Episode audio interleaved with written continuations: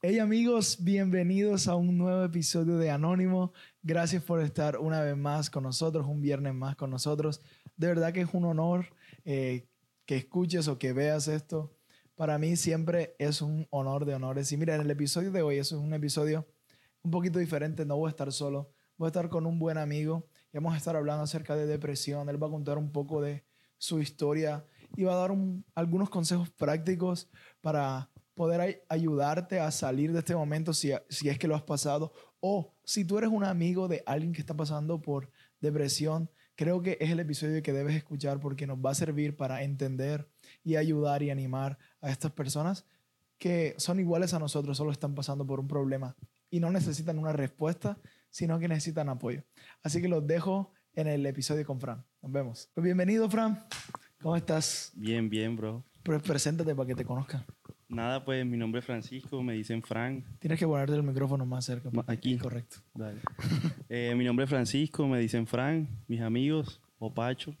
Tengo 22 años y nada, aquí estoy. Pues creo que eres el primer invitado presencial. Como que podamos grabar presencial. ¿Ya no había invitados? Ah, no, eres el segundo invitado. El tercero.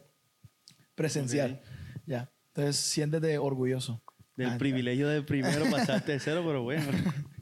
No, de verdad, gracias. Gracias, amigos, por otro viernes más estar aquí. Y sé que el día de hoy vamos a estar hablando de un tema que, que creo que nos atañe mucho, porque creo que el 2020 reveló que la mayor pandemia no era el COVID-19, sino la salud mental. Que ese, en ese año como se incrementaron las tasas de suicidios y ahorita tener salud mental es ser millonario. Si alguien tiene salud mental hoy, está bien. O sea, es, un, es un gran privilegiado, un millonario si tiene salud mental. Así que hoy vamos a estar hablar, hablando de esto con Fran. pues Fran, ¿cómo ha afectado uh, como la salud mental en tu vida? Como, ¿Qué episodios has tenido que te han marcado en este tema? Y, y sí, vamos a arrancar por ahí.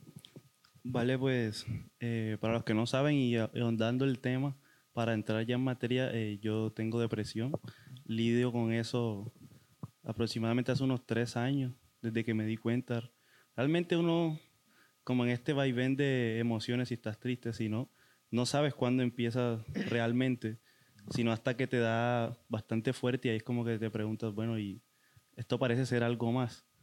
¿Y cómo, cómo tuviste que tratar tú el hecho de que pues esa cosa es como un tabú, como si alguien dice como, ah, mira, ¿sabes? Yo, yo a veces sufro de depresión, dice, ah, estás triste, o eso es una bobada, eso no es una enfermedad. ¿Cómo tratas con esos comentarios? Porque me imagino que los tuviste. No, le veía eh, el fundamento, no le veía lo que significaba realmente depresión, sino que era como, ah, pues siempre hablan o dicen esa frase como, ah, estoy deprimido, como estás en depre o algo así, pero es más allá. Entonces, como, como cuando me decían o cuando trataban, era como bastante tolerante, no realmente no me saltaba ni nada, sino como pues entendía su punto porque no todos no comprenden, todos no han pasado por eso, tampoco están educados para eso y creo que hay una gran culpa de pues las personas del común o qué sé yo, el sistema, no sé, que no nos ha informado lo suficiente. Como tú lo dices, era un tabú. Los tabús básicamente se componen de desinformación. Entonces, siempre trataba como de explicar y ya, pero nunca me afectó más allá de, Sí, porque sabía que era desinformación, que es como cuando estás en una burbuja y tú crees que es lo correcto, lo que está afuera te parece extraño o lo tomas con, gracia o no lo entiendes simplemente hasta que viene alguien y te enseña. ¿Y recuerdas como el primer episodio que tuviste? Sí, claro. Cuéntanos eh, Fue en la universidad, cuando estaba, qué sé yo, como en segundo de ese semestre y fue depresión viene por múltiples cosas. Ya se ha dicho y pues se ha estudiado que puede venir por un sinfín de cosas. Por mí creo que, pues creo que ya la padecía antes, pero en lo que detonó la, la ocasión como la primera vez que lo sentí fuerte, que me preocupó un poco y que le empecé a tomar atención fue por una ruptura amorosa.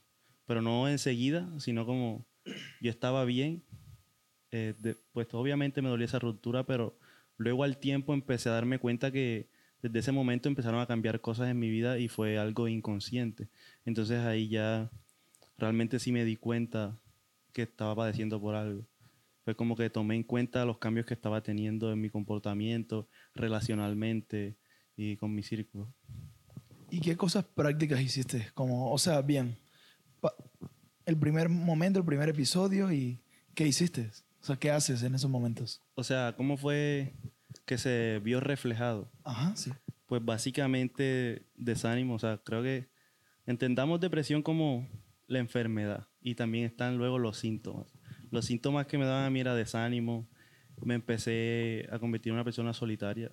Nunca me ha costado relacionarme, o sea, entro en conversación y en confianza fácil con las personas, claro, con prudencia, no soy como imprudente, creo yo. Pero sí, me empecé a alejar de gente, eh, me ensimismé. Eso es un síntoma bastante común, que uno se ensimisma y por eso es que te golpea más fuerte la depresión, porque eh, ayuda, bueno, adelantando, tal vez ibas a hacer esa pregunta, como que me ha ayudado es no, no ensimismarme ni encerrarme, sino compartir con los demás. Entonces, eh, uno de esos primeros síntomas fue encerrarme en mí mismo, como que todo giraba en torno a mí y ahí caen las cosas malas, como las cosas malas que piensas de ti mismo. ¿Qué, eh, cosas? ¿Qué pensamientos llegan malos? Pues baja autoestima. Tienes que ponértelo más así. Te lo van a agradecer los que lo escuchan. baja autoestima. Eh, luché mucho, lucho también con la autoestima siempre. Eh, sí, como. No, no, sabría decir si es como te vuelves narcisista, pero no creo que sea narcisista, porque narcisista, si me corrige, es como tener mucho orgullo de ti. Epa, epa. No, no es Enamorarte de ti. Eso no. Es como todo lo contrario. Tienes baja autoestima y es como tú eres el primero que te juzgas, el primero que ves como no, esto, sí está jodido, como que esto que tienes, con lo que estás luchando, es como lo magnificas ya. Y eso te golpea la autoestima mucho, mucho, mucho. Entonces sí, esos son como, a mí lo que en lo personal fue lo que más me golpeó. También, como ya decía, los errores como pues que cometes o que cometiste o cualquier cosa por más tonta que parezca que realmente la gente no le da no le da relevancia la gente realmente no no le pone tanta atención a eso pero tú sí y te lo llevas como muy a pecho como ah no valgo nada como te quitas valor podría ser. Tú mismo te quitas valor. Sí tú mismo te quitas valor. Y qué y qué papel ha jugado Dios en todo esto pues puede ser un poco triado pero la palabra creo que sería fundamental porque así mismo como te decía, que esta enfermedad y te lleva a que tú mismo te quites valor como Él pone el valor que, que tú mismo te has quitado. Es como ese valor siempre ha estado ahí, pero tú no lo veías o tú no lo puedes ver. Porque la depresión no es como...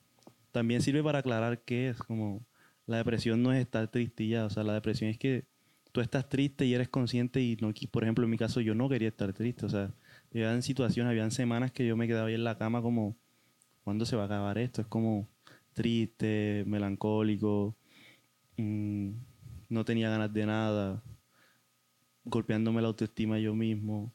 Y es como, pues no quiero estar así. O sea, había veces que lloraba y era como, ya no quiero estar así. Es que no puedes. O sea, simplemente aunque intentes, como intentas hacer cosas diferentes, pues te alegras un momento, lo que sea. Y ya cuando vuelves a estar solo es como lo mismo. Y él ha jugado un papel importante y fundamental porque es como regresó ese valor ya. Y a lo que te decía ahora de que uno se en sí misma, es como que todo gira en torno a ti. Tu mundo, sí, en tu mente, todo gira en torno a ti. Es como, no tienes valor, como eres un tonto porque hiciste esto. Es como siempre viéndote lo malo, siempre señalando de tú mismo, como también comparándote. La comparación es algo muy nocivo. Comparándote es como, Dios te saca un momento y bueno, espérate, tampoco no, se trata de ti. Y también pasa porque en mi caso es como te quieres poner cargas, como te decía ahora, no quiero estar así, entonces como qué tengo que hacer, cómo me tengo que comportar, de qué tengo eh, que desprenderme o no desprenderme. Y es como, espérate un momento, no está en tu control, tienes que soltar el control porque no eres tú, o sea, soy yo el que voy a hacer el trabajo. Entonces, como esas dos cosas serían las más recalcables que, que Dios ha hecho en ese proceso y allí. Es interesante porque eh, me encanta, si algo me encanta de la Biblia es que la Biblia no, no edita los malos momentos de sus personajes principales. Por ejemplo, hay un versículo que dice que Elías, el profeta Elías, era un hombre sujeto a pasiones. Y, y cuando leemos ese verso creemos que son pasiones sexuales, que son alguien que era muy enojón o alguien que le gustaban mucho las mujeres. Pero si estudias un poquito te das cuenta que sujeto a pasiones era porque era alguien muy emocional y pasaba de un momento alto a un momento bajo muy rápido. Él mata a unos profetas de Baal y luego lo amenaza una mujer. Y él dice, me va a morir. Y se mete a, un, a una cueva y, y yo como Elías, acabas de matar a, a 300 profetas y te va a asustar porque una sola persona te amenazó. Es como, o sea, se quería quitar la vida porque una persona lo amenazó luego de una victoria grande. Es como, hay, un, hay como un estudio que dice que luego de una gran victoria viene un valle. Luego de una gran victoria viene un, una, un momento difícil. Es como, está casi comprobado que eso, que eso siempre sucede, pero lo que yo quiero como recalcar es que a lo mejor tú y yo podemos tener estos bajones emocionales. Tú y yo podemos, podemos ser inestables, pero Dios es estable. Dios es el que está ahí como para, para sostener nuestra inestabilidad. ¿ya? Y yo creo, yo creo que como en tu vida, como se ha visto muy reflejado eso, porque pues hemos tenido horas de conversaciones tú y yo, como hemos visto cómo Dios ha jugado el papel de estabilizar. Dios es el balance en el desbalance, o sea, como Él se trata de, hace que la balanza esté equilibrada, porque hay veces que no, no queremos continuar, que no, que no, no nos sentimos dignos, o sea, como pues estamos hablando aquí los dos, eh, hay que ser vulnerables un momento como muchas veces como tú me has dicho como no yo no me siento digno de tal y es como pues nunca se ha tratado de sentirnos dignos de tal es que Dios nos hace dignos ya entonces qué cosas prácticas prácticas.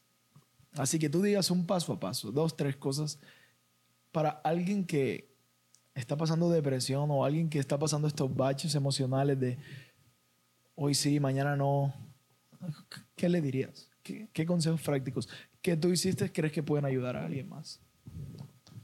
Pues bueno, como decía antes, yo creo que salir, sacarte un momento de, digamos, ves esas películas que se muere alguien y está ahí, se le sale el alma o el espíritu y, y se ve ahí en la cama, bueno, hacer como eso prácticamente, como tú en sí misma y siempre estás como pensando en ti, en ti, como me siento mal, me siento, me siento como un momento de desconectar y ver el panorama más universal. Creo que esos son básicamente, pongámoslo así, ves el panorama en primera persona y ves el, panorama en tercera persona, como estás mucho en este, tienes que salirte al otro para darte cuenta que ahí no acaba el mundo, porque caen esos pensamientos de como que aquí acabó todo, o sea, ya no hay más, no valgo. Es como, es como si estuvieras en una carrera y piensas que ya perdiste es como ya no hay nada que hacer, o sea, la carrera no se va a repetir. Y no, es mentira, o sea, no se trata de una carrera, se trata es como de un camino, que vas caminando y nunca se va a acabar sino el día que mueres. Y es como tú ves que ya estás ahí en esa recta. Y no, es como salirte un momento, darte cuenta que, bueno, hay más que sigue ahora, como estoy mal, sí, pero hay más.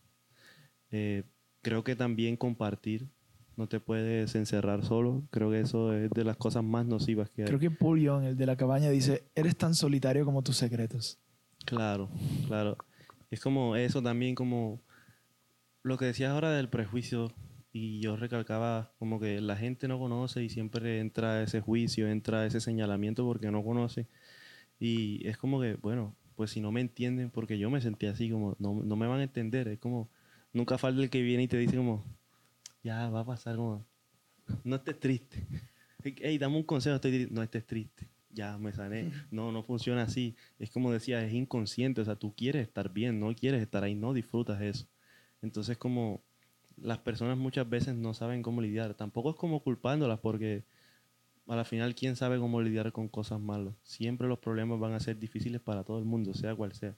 Entonces, como rodearte de personas que tú sientas que son íntimas contigo, o sea, que son tus amigos de verdad, pareja, qué sé yo, familia, y compartirles esas cosas, como hacer cosas juntos, hablar, eh, pues si no tienes ganas de hablar de, la situación, como hacer otras cosas, porque a veces pensamos como que no tengo que lidiar con esto enseguida porque si no me va a carcomer y lo voy a cargar ahí. No, a veces es necesario como dejarlo a un lado, olvidarlo un poco y hacer otras cosas. Eso te alimenta y realmente te sube el ánimo y te da más fuerza para seguir con eso. Acercarte mucho a Dios, como te decía ahora, no pensar que todo gira en torno a ti, o sea, no está en tu control, como dice Dios que, pues dame tus cargas y yo las llevo. Eso no los ha enseñado mucho, pero en ese momento, en esos, en esos valles, en esos episodios de depresión, no lo tenemos muy presente porque es como, tú decías de Elías, como mató a los profetas y súper poderoso, pero le vino como esa amenaza que era Jezabel, ¿no? Jezabel lo quería matar y era como, ah, me chico palo y, y no recuerdas lo que pudiste hacer. Y es como, no recordamos lo que podemos hacer con Dios. Como, Él, nosotros no lo hacemos ya, no merecemos las cosas. Él nos las da, es por gracia. Entonces, como, es que tú tal vez estás centrándote mucho en que yo tengo que salir, tengo, tengo, pero tal vez no tengas, o sea, tal vez no puedas, pero Él sí. Entonces, como tener un acercamiento, eh, tener momentos íntimos con Él, genuinos, momentos genuinos como, pues si entiendo de que no dan ganas a veces de orar, no dan ganas de nada, de leer la Biblia, no dan ganas de hacer nada, ni de ir a la iglesia a veces. Entonces como hablar así natural, como, mira, me siento así, así, ya estoy aburrido de estar así, quisiera salir de este valle. Y créeme que eso va a ayudar mucho, va a ayudar un montón. ¿Qué, qué mentiras crees que el enemigo pone en esos momentos de baches emocionales? Porque yo creo que nosotros estamos en un juego de qué verdades o qué mentiras creemos. Y cada vez hay verdades que creemos y por esas verdades somos guiados. Y por las mentiras que creemos también somos guiados. Pero, ¿qué mentiras crees que el enemigo puso como en tu vida en esos momentos? Pues valor, eh, como tener o no tener valor, como si mi valor viniera de lo que hago, o mi valor viniera de cómo me ven, cómo me veo, eh, de las cosas que puedo o no hacer. Como te decía, como cometes una equivocación pequeña y es como la pones muy grande, como ah, no soy un tonto simplemente porque hice eso. Y sabiendo que no somos perfectos y nos vamos a equivocar toda la vida. Entonces como esa, esa mentira es la que te quita la autoestima, te la roba. O sea, viene él y te la roba. Y te utiliza a ti. Es como, él no viene y se te pone como, yo soy Satanás y te voy a robar la autoestima. No, él te usa a ti y te usa con cosas que te duelen, que es como, por ejemplo, una persona que sea muy penosa en público, qué sé yo, o estás hablando con la chica que te gusta, una cosa así, y le hablas y te, come, y te equivocas hablando, y es como eso, que es un error pequeño, o sea, te equivocaste hablando, lo puede cometer cualquiera, ¿cuántas veces no lo he cometido ahora? Y es como tú te lo llevas a, a tu intimidad, como, ah, si soy tonto, soy bien estúpido, porque hice eso, porque dije esto, no lo debía hacer. Y es como, ah, no sirvo para eso. O sea, te ahogas en un vaso de agua. Sí, pues. es correcto, te ahogas, te ahogas en un vaso con agua. Creo que eso es lo principal que te roba. También te decía que me volví una persona solitaria. Y si tú permites eso, como te encierras en sí misma, dejas también que te robe, digamos, el socializar. Pues a mí me pasó. Yo, no, yo digo, y pues hace poco estaba hablando con mi mamá, le decía como, eh, yo soy alguien solitario, la verdad. Y ella me decía como, pero tú te contradices porque yo te veía antes con tus amigos y que no sé qué. Yo le dije, es que es una diferencia. Yo soy solitario, más no antisocial. O sea, yo, yo soy así no porque quiera. Es que todo esto que, que he pasado me empujó hacia ello. Como sin darme cuenta me alejé de muchas personas. Eh, me ensimismé, me fui por allá, no, no salía, no compartía. Y pues algunas personas no, no, no lo ven más allá. O sea, es como, ah, ahora es un grosero, ahora que se cree. Hay de todo. También están las personas que te acompañan como, hey, ven, ¿qué te ocurre? Hay unos que simplemente no preguntan, simplemente se alejan también y ya. Y no los culpo tampoco. Pero creo que eso me empujó hacia allá, hacia ser una persona solitaria. No porque lo quise, sino porque así pasó. Y ya he ido saliendo de ahí. Ya socializo un poco más. Eh, comparto con, con ustedes, mis amigos. Pero sí, creo que eso. Y aunque empezamos como que era un tabú y tal, pero yo creo que en el ambiente cristiano también es un tabú. Como tener depresión también. Es como lo ven como, como algo malo o como algo que en el nombre de Jesús te vas y ya. Pero yo creo que es algo mucho más. O sea, que requiere conversaciones incómodas, que a veces requiere que vayas a un profesional y hables con un profesional y pagues una consulta con un profesional. Pero no sé si alguna vez tuviste una experiencia de que alguien dentro del cristianismo minimizó eso o no. Sí, claro. Eh, claro, sí. Como incluso también viene de ese, lo que tú dices, es un tabú y es un desconocimiento. También como lo quieren volver todo a veces muy místico y hay ciertas cosas que no. Es como, creen que como estar en, el cristianismo, creer en Jesús o seguir este camino de, fe, es como ya todos los problemas se solucionaron. Como si tienes algo de eso es porque estás lejos de Dios. Si te pasa esto porque estás no. Porque estás alejado, porque, tienes algún pecado oculto. Sí, tienes un pecado oculto, como estás luchando con no.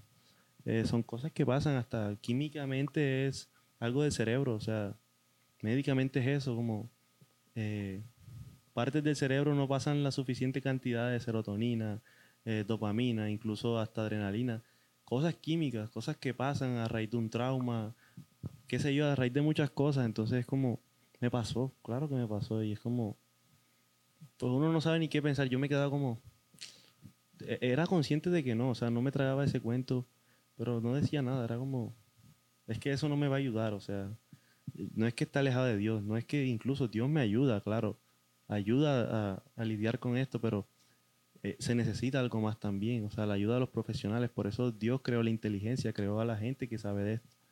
Como es como no vas a ir a, que te da dolor de cabeza y vas a pedirle un consejo a un carpintero, no, no vas a ir allá, vas a ir donde el médico. Entonces sí, asistí a profesionales, me diagnosticaron, me mandaron, me recetaron pastillas, cosas, tratamientos. Y si ayuda, ¿sabes?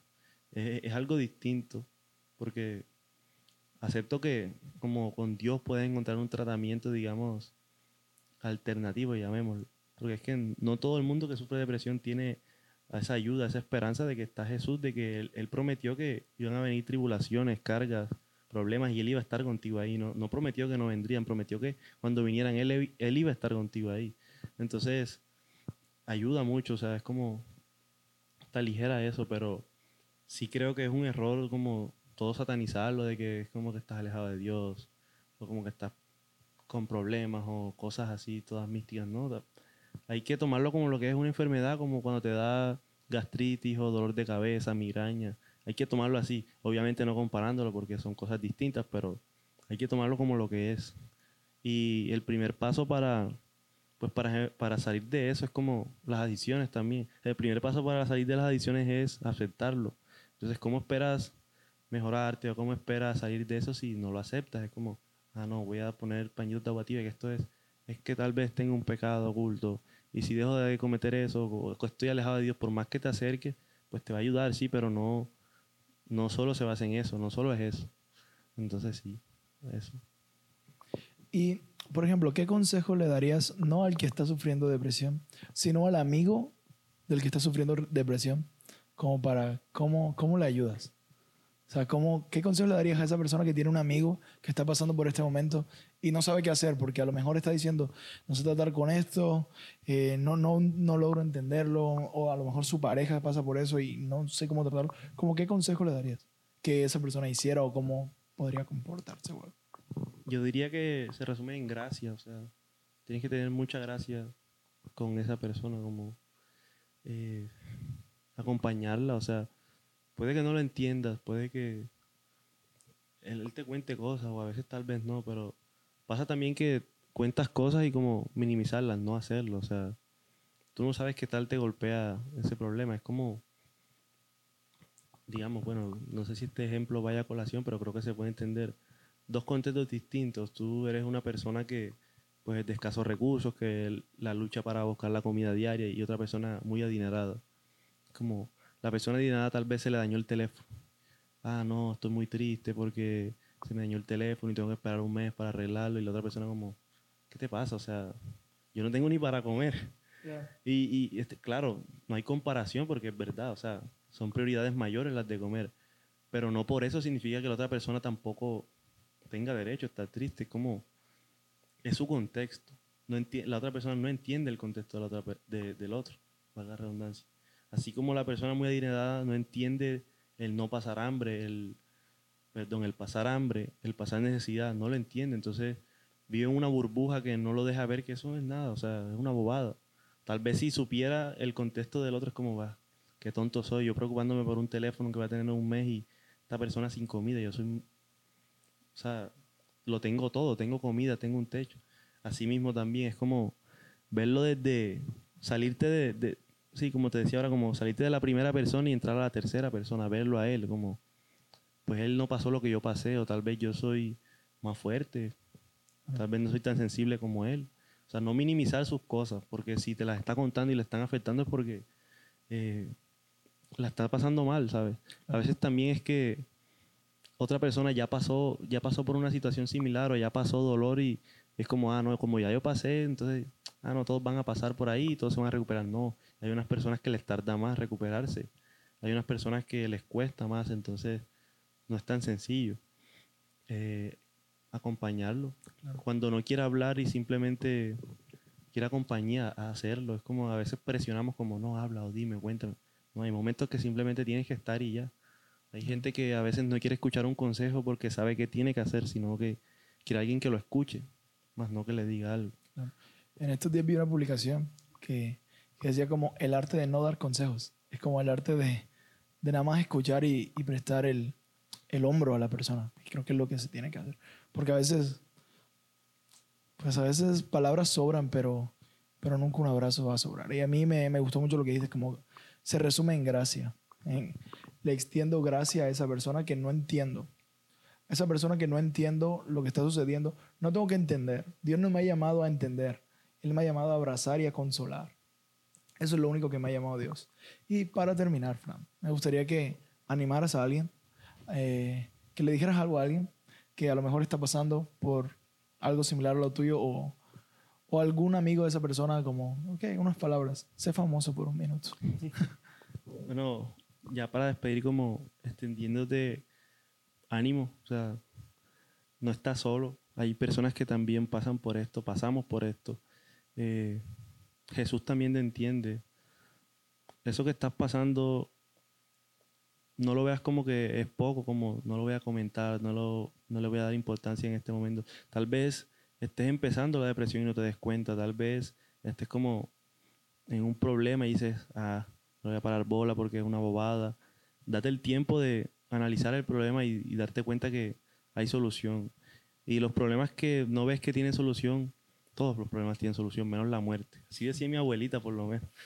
Pero sí es real. Eh, hay un más allá, o sea, después de eso sigue otra cosa. No es el fin. Eh, acércate mucho a Jesús, o sea, ten intimidad con Él de comentarle como lo que es. O sea, en la, en la Biblia lo muestran como hijo, como padre, como salvador, como maestro, pero también como, como amigo. Y era un buen amigo.